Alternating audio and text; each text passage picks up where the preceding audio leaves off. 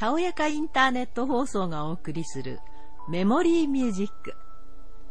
こんにちは。メモリーミュージックのナビゲーターを務めます岩倉です。今回は自然についてのまとめをご紹介します。落ち込んだ気分を自分でコントロールできないことや気分にも波があること、また人間の心には知らず知らずに起こす無意識の行動がありますが、心理学では無意識の領域があると言われています。また人間の心には本能もありますし、群衆心理という心の奥底にある心理もあり、そうした本能的、または無意識から突き動かされる心の動きには誰も抗うことはできず人の心も自然に支配されているような気さえすることもあります。人は自然が生み出したものなので人の心も人の体の仕組みも自然に支配されていることは十分に考えられると思います。そして与えもするけど奪いもする自然に感謝も怖さも感じます。自然があるからこそ生きていけるのは確かなことです。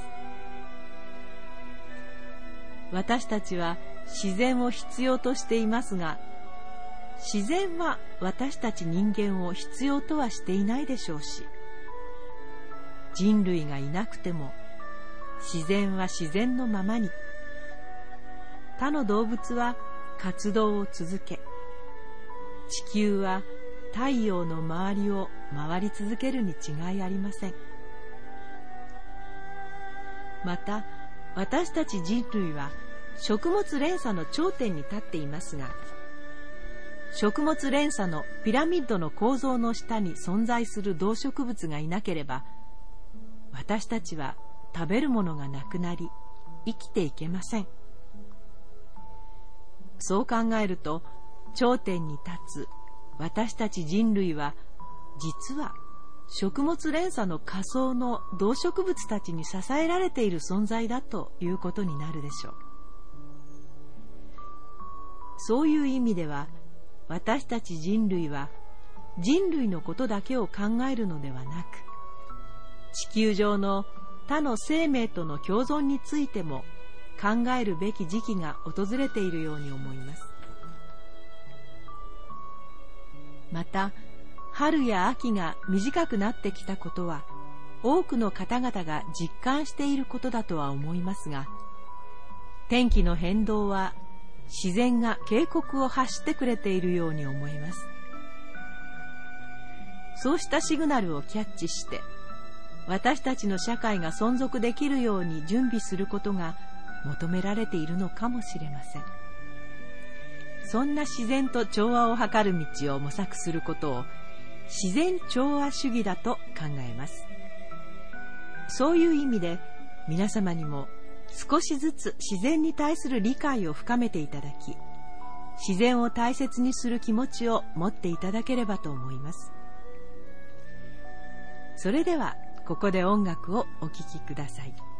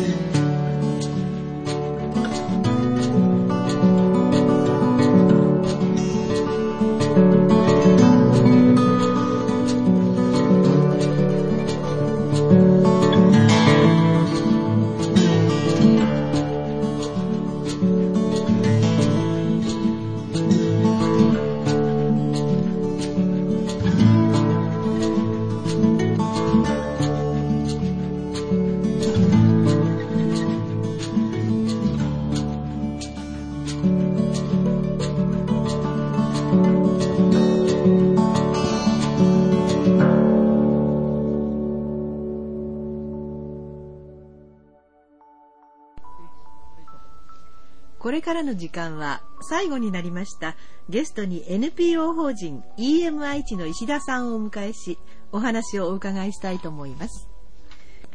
第1回、第2回と EM に関するお話を伺ってまいりましたが、今日は最後になりますので、これからの活動計画といいますか、そういうことと、それから今後の課題についてお伺いしてまいりたいと思います。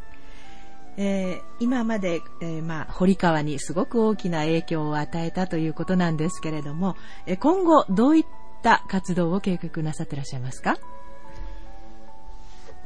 えー堀川はまあ引き続きその進めていくことによって、はい。えーつい最近もあの変化の中で先ほどお話ししませんでしたけども、はい。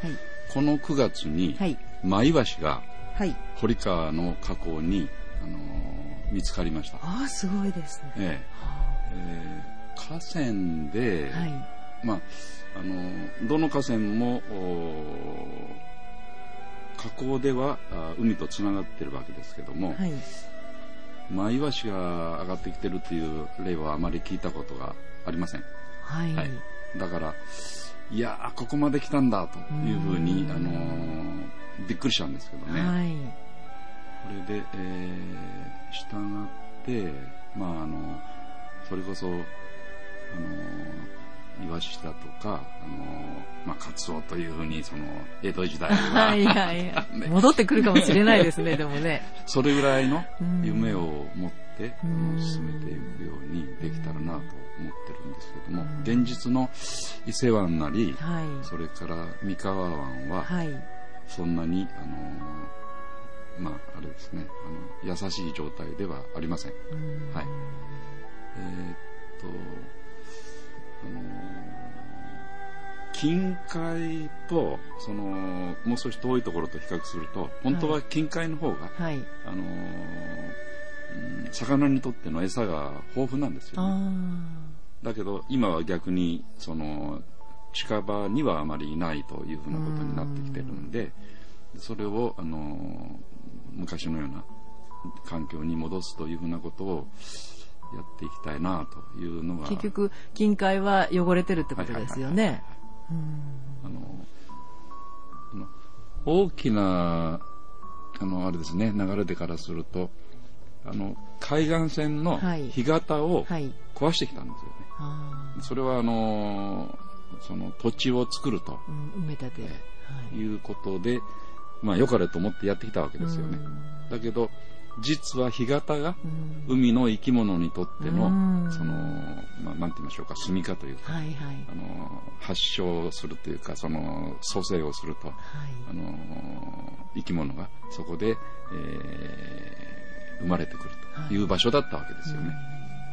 でそれが、その、私たちが良かれと思って壊してきたということがありますんで、それが、あの、それがあった頃は、うんもっとその漁獲高はうん多かったんです。うん。はるかに多かったんはい。です。で、それができないかなというふうなことを、あの、思うんですけども、うん。そそれをやろうとすると、あの、一つ一つの河川で、うん。堀川で起きているような状態をうん。作るということを、うん。あのややりながら、えー海の中にあるヘドロを、うんでも広大ですもんですね。でもあのそういう意味でうは、ん堀川をはい。ここまで持ってくるのに、はい。一つや二つのはい。組織ではい。やるのなんてことがはい。無茶なんです。もともとその一般的には。うんそうですえね。だけど、できてるんです。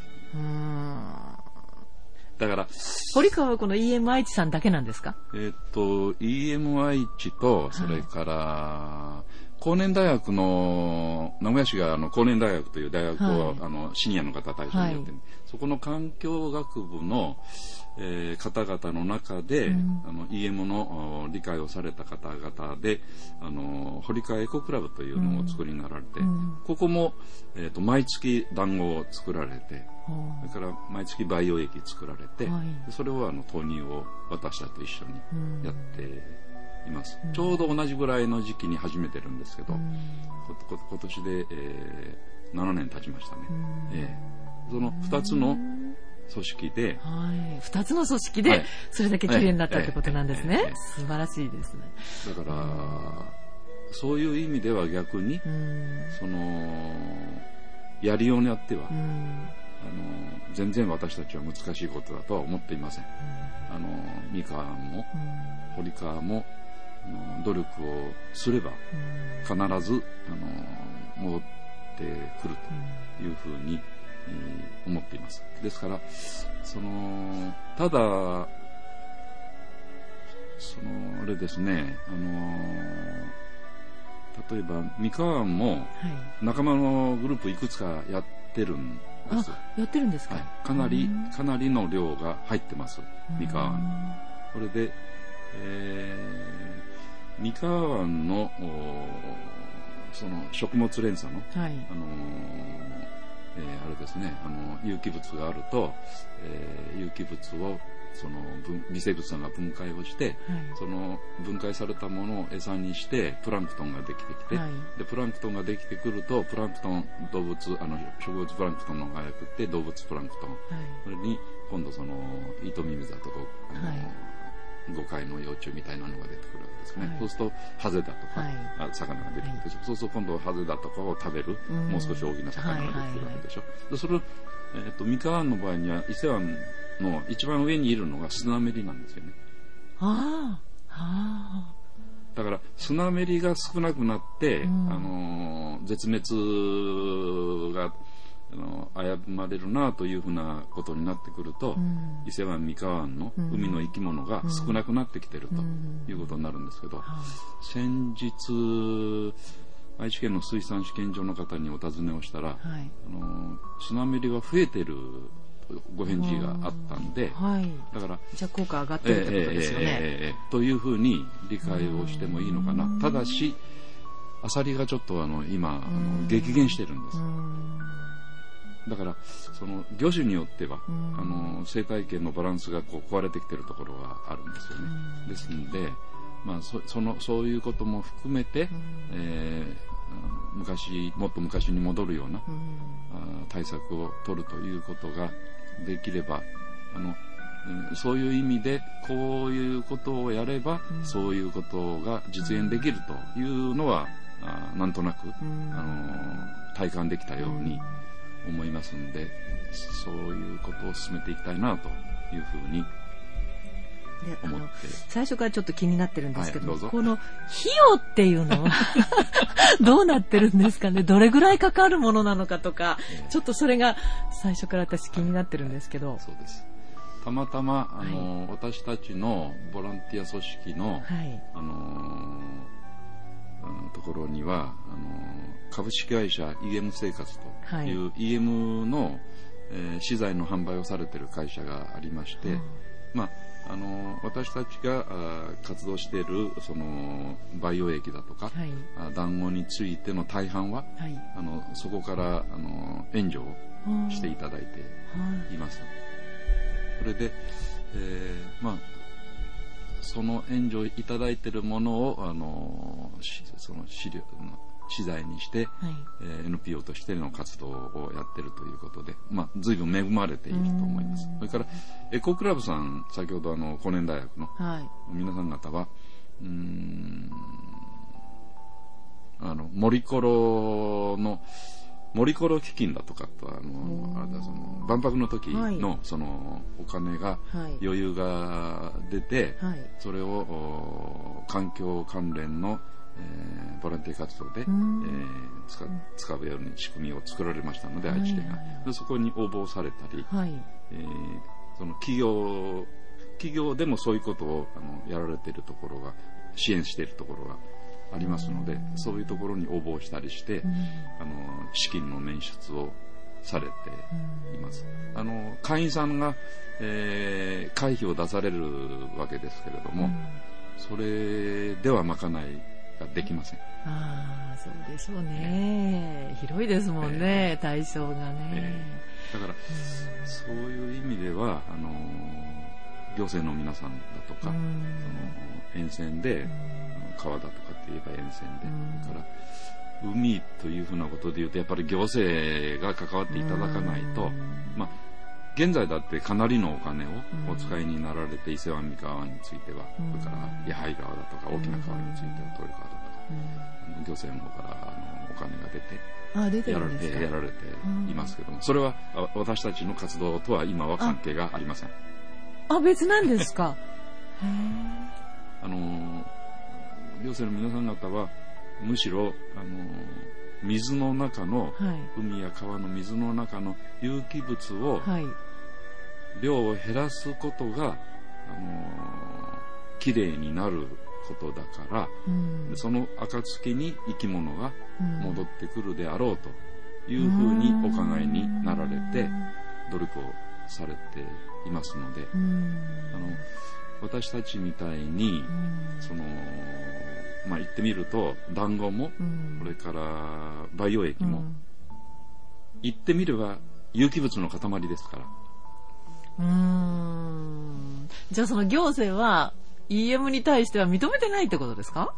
その効果というかまあそういうものを。えっと国レベルでははい。まだお認めいただいてないですね。それから県レベルでもなかなかお認めいただいてあないらというふうなところ。むしろ逆にはい。その有機物をはい。その海や川に入れると汚れがはあ。汚れるからはい。汚れがひどくなるからうちはやりませんと。推薦推進しませんというふうなことをおっしゃられる県があります。か。へえ、それはなんかすごいちょっと理解がしがたいですね。それだけ効果が実際に上がってるのにはい。認められないっていうのは辛いですよね。なんか。うーんとあのだから多くのところでも、ま、あの地方レベルといいますかね、はい。市町村の,、はい。あの比較的その行動したら成果が出るのが目に見えて、うん。目に見えたのを、まあ、なんて言いましょうかね。素直に評価していただけるところん。は、あの採用していただけるところたくさんあるんですよ。うん。ん、それからそれこそぼかしなんかは、はい。あの行政があのお配りになられてるところもありますので無料で。それからあの培養液も、はい。えー、と稲沢市さんなんかは、はい。あの地域に、はい。えー培養した液を置いて、はい。住民の方々が、はい。あの好きな時に取りに来れるようにしてあるところもあれば、うん。それからその稲沢市さんの中でいうと地域で、あのシルバーの方々が培養されてそれをあの住民の方が配布をする取りに来るなんてことをやって家庭で使うとうん。川にあのうん。行きますんでね。うん。あのうん浄化槽だとかいうふうなことでそうすると川があのきれいになってきますんで。ということをあのやっておいでになるところは全国でいっぱいあります。ああ、そう、はい。でも民間レベルってことですよね。はい。ああの稲沢市さんみたいな、うん。あのああそこはうんまあの市市単位で行やってる。政で愛知県の中でもあの、えー、と知多町とかあのあるんですか。いいうんそれはいくつかあります、あええあの美浜もそうですしいくつかあるんですけどね。それからあのぼかしを、うん。あの推奨されて、生ゴミを、えー肥料にしようよと言って、あの訴えられている行政はこれはかかなりたくさん。愛知県の中でもあるんですけどね。だけど水の中に入れるというふうな川や海の水の中に入れるということについて言うと、あの考え方の上で、あの学問の世界で、えー、有機物を入れると汚れると。うん。難しいですね、その辺。ね。いうようなことがあって、あの事実、まあ、堀川で起きてることを素直に、うん、認めていただけるのにもう少し時間が。ああ、そうなんですか。で、まあ、あの、堀川以外にももうちょっと他の、まあ、名古屋にも大きい川いくつかありますけれども、ね、天白川とか山崎川、そういうところにも入れていこうっていう、そういう計画はあるわけですか？今、あの、天白川も、あの、量的には少ないんですけども、はい、あの、えー、我々の仲間が入れています。あそれか。ら山崎川も、はい、あの同じように量は少ないんですけども、はい、あの入れて、えー、います。だから愛知県下でといえば随分と、あの全然あのたくさんの量が入って、特に三河湾なんかはあの養豚屋さんにも養豚屋さんも豚一頭で人間のその排出量との関係でいうと6人前ぐらいの排出量がありますので、それをあの EM 処理をして、結果的にはどっちにしろ海に行きますので、で養豚業者さんにもお使いいただくと、あのそのなんて言いましょうかね、あの汚染源だったものが、はい、今度は環境をきれいにするものに変えて、あの海に入れていくということになりますので、であの 2, 2箇所ばかり、うん、あの養豚業者さんにご協力いただくようなことをしてで養豚業者さんも、まあ、これはちょっと話があの脱線しますけどもあの肉が肉質が変わって美味しくなるんですよ。ああそうなんですか。随分美味しい、えー、それから微生物さんたちが、あの頑張ったあのえぼかしですね、はい、ぼかしを豚の餌に加えるんです。それから培養液を、はい、あの飲み物に加えてやるんです。でそうすると豚が元気になるんですよ。あら、すごいですね。はで豚が元気になると、うん、あの赤ちゃんを産んだりした時に、うんはい、あのある割合で死亡する子供あの赤ちゃんたちがいるんですよね。でそれある程度のあの率はあの仕方がないということになってるんですけども、うん、それがかなり減るんです。まあ、お話しするといいことずくめで本当かしらって言うなんですけど、うん、海の魚も一緒なんですよね。あの元気になって。家庭の排水溝とかそういうところにこう流流したり置いたりしてもいいわけですか？その団子を。そういうことはできない。いやいや、あのー、我が家なんかもえーと、例えばあのトイレに流すとか、うん、それから部屋にあのシュッシュシュッシュと噴霧器でやそういう使い方もできる。あできます。そうすると、うん、部屋が落ち着くんですよね。それから、新しくこう壁の紙あの紙を張り替えたりすると壁材、うん、そうするとあのー、薬品が入ってたりするんですよ。はいはいはいはい、で、匂いがあるじゃないですか。多いですよね、はい、それをシュッシュシュッシュやってると、匂いが取れていくんですよね。ええそれから台所で使うと、はい、あの三角コーナーのぬめりが、はい、あの取れるんです。ええ。それからあの配管、うん、建物のその水あの台所にしろ、うん、あのマンションなんかの配管あります、あのところにこうあの水垢がついてくるんですけど、はい、これも取ってくれます。すごいですね。すごいですよ。万能ですね。トイレで使えばあのトイレの匂いがあの取れますから、これからペット。はい。ペットにシュッシュとかけるとペット臭が、あの、なくなります。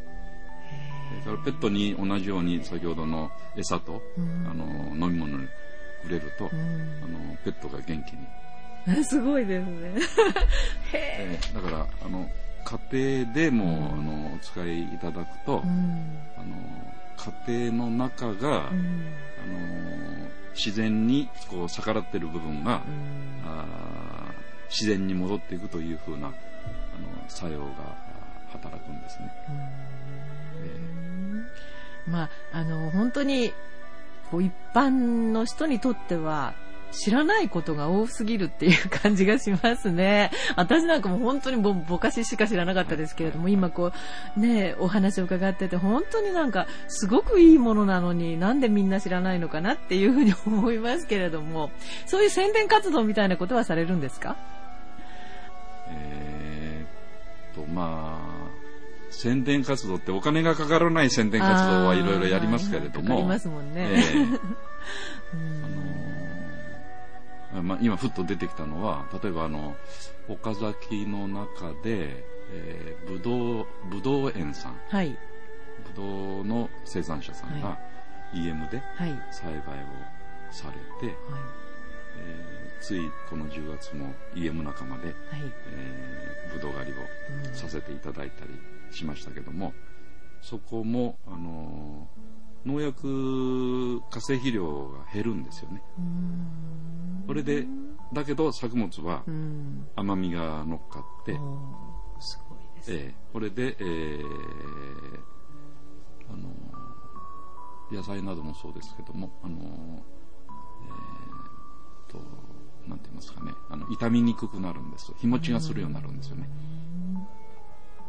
ででですから、あのーまあいい、いいことが多いんですけども、えーっと、理解、その、ひその、すまあ、あの、宣伝をするというふうな意味合いで、はい。まあ、こういうことが起きるんですよということは、あの、機会あるたびにお話しするんですけども、ただね、これはあの、なかなかあの、見えない世界で、おあの、比較的理解しやすい方と、そうじゃない方がおいでになるような感じが一つあります。それと、日本の場合は、先ほどのあのーえーと行政や学者の皆さん方は水に関わることでも、はい。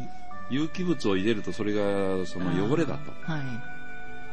だけど、それは、そのある科学的なうん。見方をするとそういうことで、うん。事実そういうことを、例えば、あの、有機物をお水の中に入れておくと、あのー酸素のうん。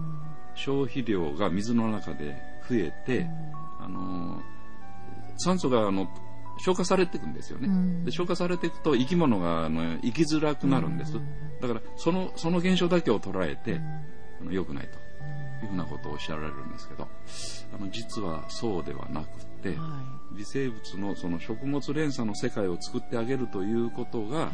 あの生き物があ共存できるという世界になるんで、あの日本の教育が、はいその科学的でありたいとはい。で科学的でデータがあればあるほどはい。あの誰もが理解納得しやすいじゃないですか、はい。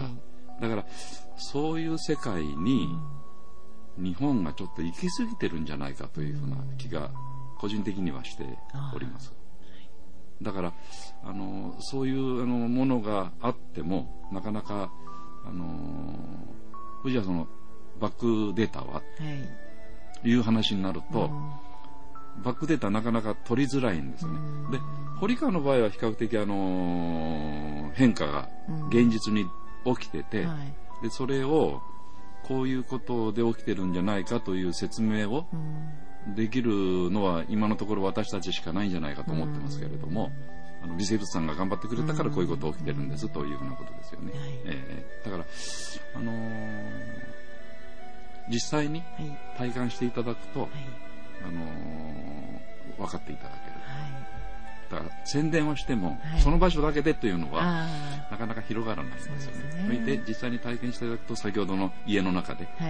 お使いいただいて、あ、そんなこともできるの？ですね。はい、えー、3回にわたりまして貴重なお話をありがとうございました。あの、私、ずっとお話を伺ってまして、えっ、と、石田さんが、微生物さんとおっしゃられるのがなんかすごく可愛がってらっしゃるんだなっていうのが分かりました。本当にありがとうございましたあ。りがとうございました。今回最後になりましたゲストの NPO 法人 EM 愛知の石田さんをご紹介しました。それでは次回もお楽しみに。